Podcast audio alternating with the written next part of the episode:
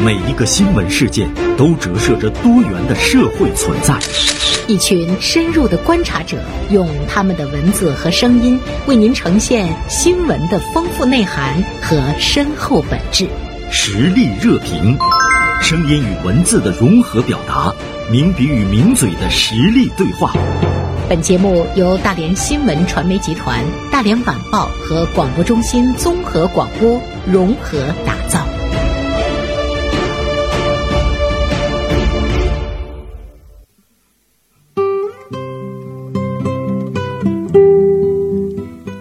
好，北京时间十二点三十一分，欢迎大家和我们一起呢进入到今天的实力热评。今天做客实力热评的是晚报名笔视线今天的执笔人王百惠。百惠，中午好。中午好，袁生。看到你写了一篇文章《乡村振兴期待更多的青春力量》哈，啊，怎么关注到了这样的一个现象？无意中呢看到了这个这则新闻啊，就是讲山东省啊聊城的一个村子。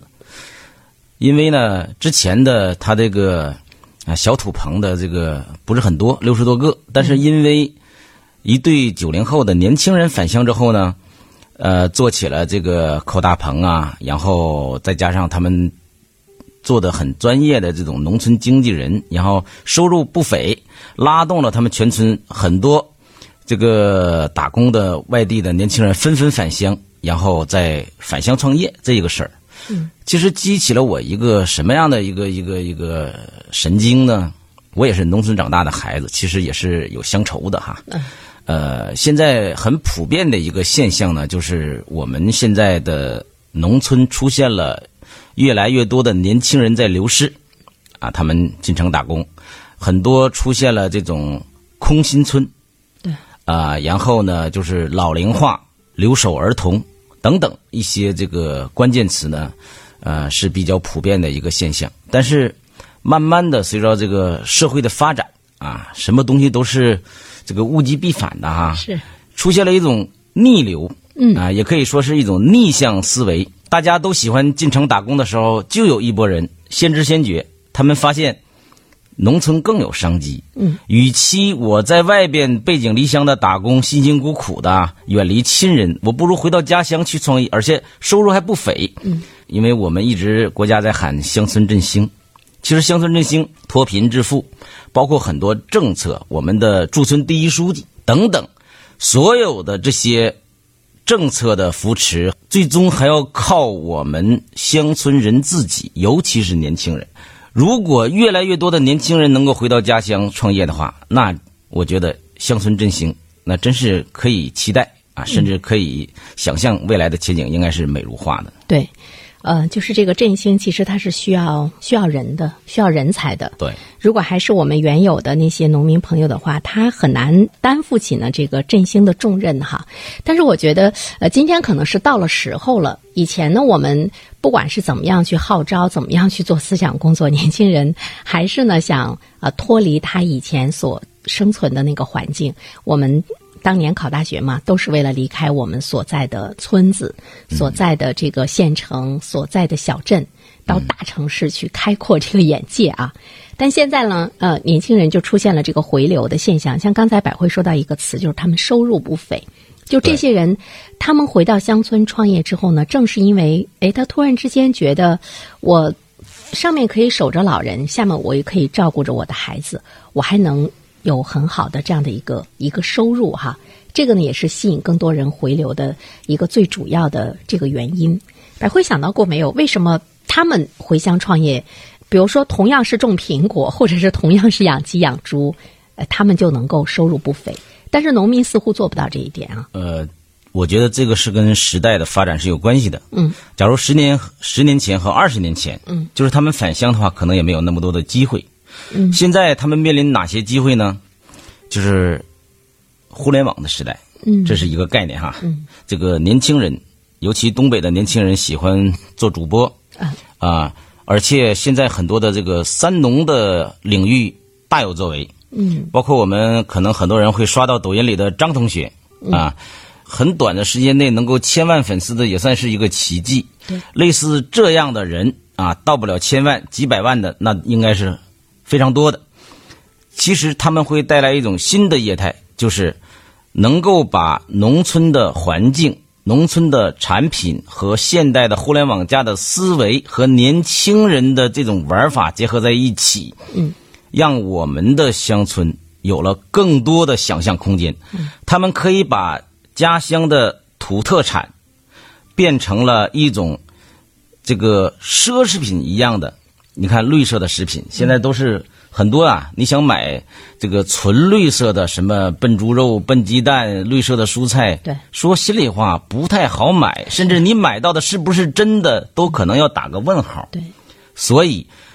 我觉得应该是最优质的资源和市场，通过年轻人的思维和互联网的平台实现了对接。这个时代催生了年轻人回乡创业的机会。嗯，呃，百惠说到时代，我觉得这个时代性真的是很重要。你比如说，我们看到那个抖音里面那个，呃，新东方，对，对东方甄选，对，嗯，俞敏洪他就是专注于这个三农产品。刚开始的时候，大家有很多人不太理解，说你做教育呢，怎么突然之间进入到了那个领域？其实再往深了想呢，他是看到了市场，它这个不仅是一种呃偏向于三农，它是一种概念，嗯更多的也解决了市市场的刚需，对每个人都要吃东西啊， 是而且每个人都要吃好需东西都想优优质的农产品，嗯，那需要就有人做中介、做平台给你淘啊，嗯，所以其实你看到东方甄选的农产品的价格还真是不便宜，是啊，这个用这个他们的话说说，古建商农啊，你多买一点也是在支持这个呃农民的这个这个产业。但是我觉得现在对于我们大多数来说，比如说对于城里人来说，你就是买吃的，它不便宜再贵能贵到哪儿去？这就是大家的一个意识问题哈。另外的话呢，其实我们会看到，就是呃，现在有很多的城里人，他愿意去吃那种绿色的农产品。以前百惠发现没有，就是每年过年的时候，会有很多的城里人，呃，开车到农村专门去买那种，他可能事先这一年都已经预定好了，就是呃，你给我养头猪，他这一个定是、这个可能就需要农村有知根知底的人在那儿做养殖， 对亲戚，对或者就需要有一些年轻人，比如城里的年轻人回乡之后，我就专门做这种经纪人，对，对我去嗯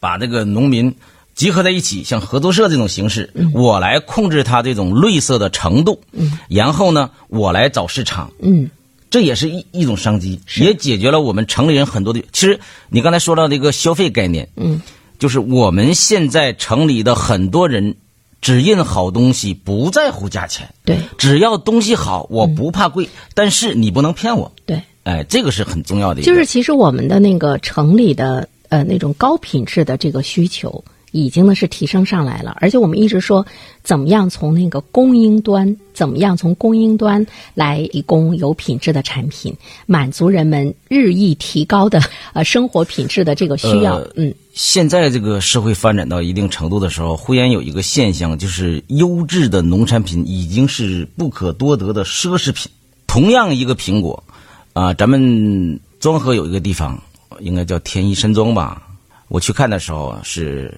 那个台湾人在这承包的，同样一个苹果，他把他的苹果做的特别大，嗯每一个袋子上包着袋子，然后上边可能还有字，完全另个儿卖做礼品。嗯，它的是普通市场的苹果几倍甚至十几倍都不等。就是我觉得，就是同样这片土地上生长出来的东西，概念是不一样的。正常的这种农作物啊，你比如说这个呃玉米啊、大豆啊，现在发现没有，更多的草莓、嗯，蓝莓、五味子，嗯，等等，甚至我们的大连大家都熟知到的这个寇大棚的樱桃，它的经济产值应该是翻番的，产能非常高。一个是互联网加的销售概念，另一方面呢是科技催生出来的，我们很多能够实现我们产生优质的这种农产品，对，然后结合在一起的时候，变成了一种新的业态，来推动这种农村的发展。对，但是呢，我们会去想到说，一个人他的这个经历、他的这个见识，会决定呢他的这个格局和如何呢去拓展自我的这个发展空间。那么，如果我们的农民朋友他始终就是生活在农村，他没有见过多大的天，他可能是很难。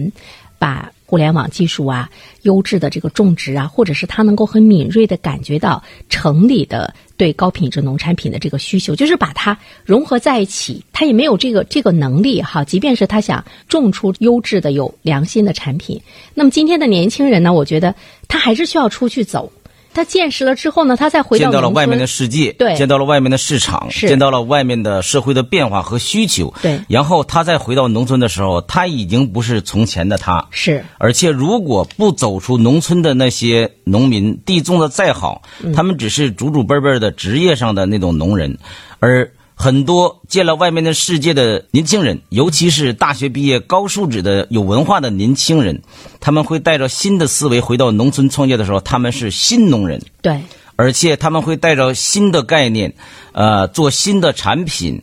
才能会有更大的回报，同时会带动乡村的繁荣。对，所以呢，我们今天看到很多的农村的孩子们，他们读了大学，在外面见了世面，又回到农村去发展呢这个农产品的时候，其实我们一定呢要弄清楚一个问题，并不是说我们农村的孩子就不用再读大学了，其实他们依然是要具备一个和这个。呃，世界能够对接的这个能力，就是还是需要去学习，还是需要去开阔。那么呢，你才能更有呢建设家乡的能力。我就是在看这篇稿子之前呢，我在网上也查了一些呃这方面的这个文章，我也注意到，就是你刚才说到的，比如说这个新农民，嗯他们回来之后，其实和他们的父辈之间有着很多的那种矛盾。还有彼此之间的不理解，包括父辈不能够接纳，就是我啊、我我供你读大学，完了之后你又回来了。后来他们做出成绩之后呢，大家觉得哦，还是跟我们不一样。呃，在抖音上有一个女孩子，好像也是大学毕业，有很好的工作，嗯回到了黑龙江的五常，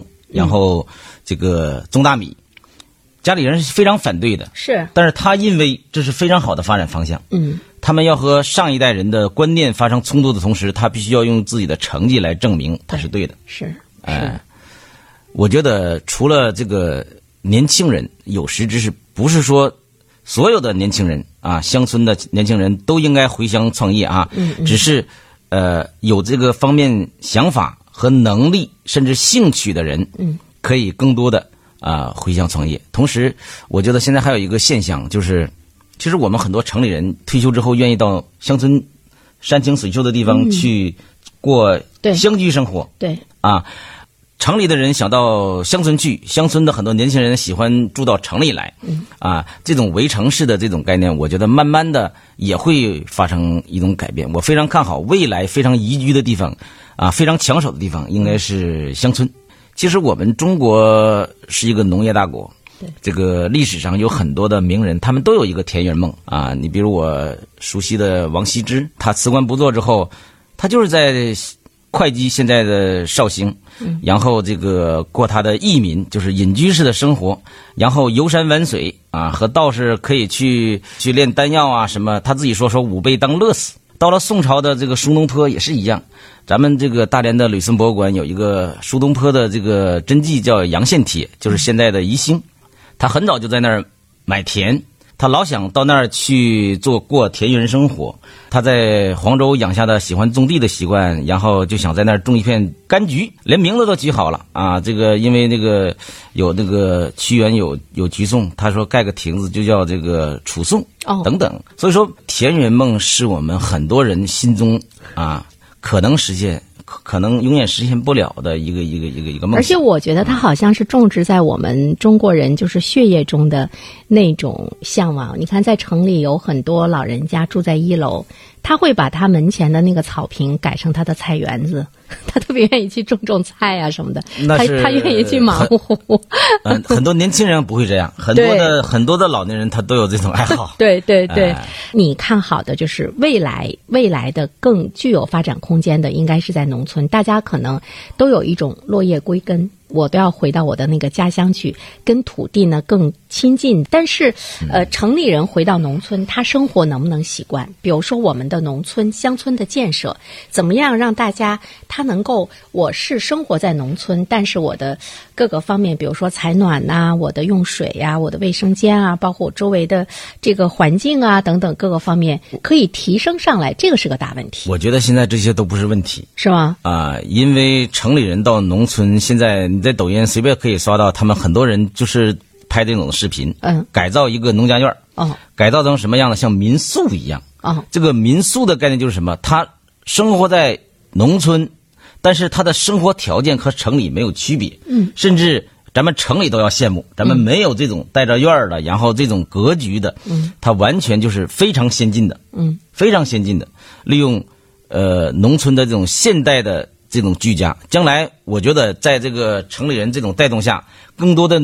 农民也能住上这样的房子的话，我们的新农村的梦想就真的实现了。所谓的新农村呢，包括我们的这个城市化，其实更多的呢是，呃，农村跟城市之间不要有太大的差别，是要把农村的那个那个品质给它提升起来，而并不是说让更多的这个乡村人到城里来生活。反正我我觉得这个恐怕呢是更重要的，呃所以它不应该是说我们自己去把我住的这个房子怎么样给它改造得更好。其实，在农村创业是一个概念，到农村生活又嗯又是是一个概概念，对，呃，很多人在城里一辈子也实现不了你的别墅梦，啊可是你到农村之后，一个农家院儿，你稍稍那么一改，可能就是一个别墅的概念。对，甚至有些朋友嗯说说，哎呀，我这一辈子也没有大款儿的感觉，我到农村去，我突然之间有了一种大款儿的感觉， 就是那种感觉，有的时候它是需要的，到一个地方去实现。其实是从创业也嗯好，从生活也好，我就觉得广阔农村天地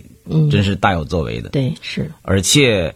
现在城乡的差别在不断的缩小。对，你看这个公路的这种无处不在，嗯，包括互联网的无处不在，嗯，包括很多高科技的催生的，像你刚才担忧的这种农村居住条件的，嗯，改善，我就城乡差别，整整体的基础设施其实它是需要到位的。呃，最城最乡基本的嗯城乡的，它不能说和城里的这种先进是一模一样吧？我觉得这个差距在不断的缩小，嗯啊，所以就是这个未来的这个田园梦啊，我觉得应该是很多人会城里有有住房，农村也有这个周末可以去生活的这个院子，嗯，其实这种那就是我们非常可以畅想的未来的生活。对，我觉得这个是每一个人的向往，呃，看能不能更好的去这个实现它。所以在这里面的话呢，我们有的时候也不得不去承认，互联网真的是它改变了很多。如果如果没有互联网的这样的一个平台的话呢，呃，这些年轻人回乡创业，把他们的东西更多的展现于世界的话，那那还是很难。所以这种科技改变生活哈，它体现的这个力量是很大，但有的时候你要善于去用它，是不是？我觉得这是一场革命，嗯，啊、是一场创业、革命生活方式对等等观念的，嗯，一种一种革命，嗯，所以我觉得时代到了一定程度的时候，嗯，这个世界就会给我们打扇一打开一扇窗，看到更美的风景。好，再一次感谢百惠做客直播间。有一些年轻人，如果你对这方面感兴趣的话呢，我觉得现在应该是一个机会，在未来来说。再返乡去创业啊，再去开拓属于你的更好的这样的一个市场，可能没有今天这么广阔的空间了啊。市场是有限的，是不是？先入为主 啊，对，先入为主。好，呃，谢谢百惠，下一次我们再聊。嗯，好嘞，再见。好，再见。嗯。